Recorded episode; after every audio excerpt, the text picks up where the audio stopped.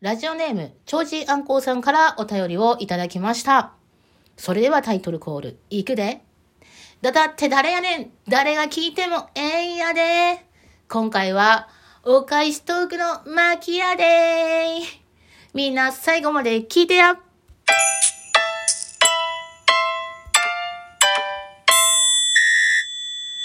ラジオトークをお楽しみの皆さん、こんにちは、ダダです。早速、お便りをご紹介していきたいと思います。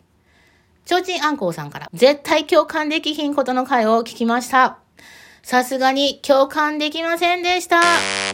トンネルで息を止めることをやる人は、人生で今のところダダさんしかいないです。わらー。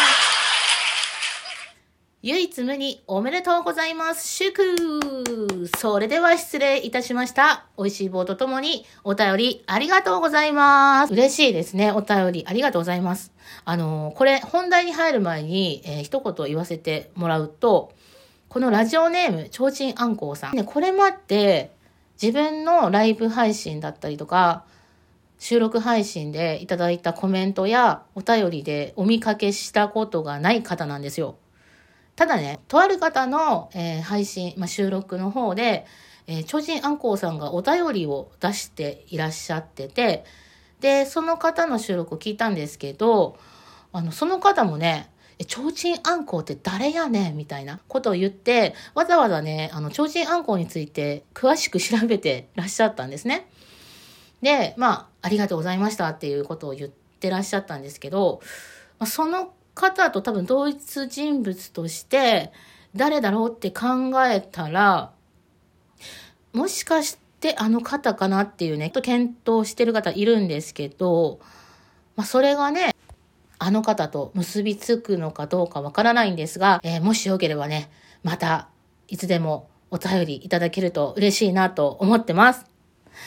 そして、えー本題に入るんですけども、前回の私の収録、ハッシュタグチャレンジをしたんですが、えーこれ絶対共感できひんやろみたいな話をしてて、え3つほど言いました。で、そのうちの1つが、えー小さい頃からトンネルに入るときに私は息を止めますよっていう話をしてて、それはなんでかっていうと、こうトンネルの中って暗いじゃないですか。で、怖いなっていうのもあって、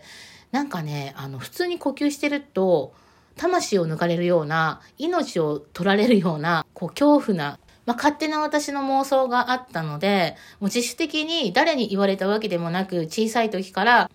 トンネルに入る時には、必ず息を止めるっていう風にしてたんですね。で、それは入り口から出口までずっとなんですけど、まあ、トンネルの長さが長ければ長いほどしんどいんですよね。だから、あの誰にも悟られないようにね、黙って呼吸を、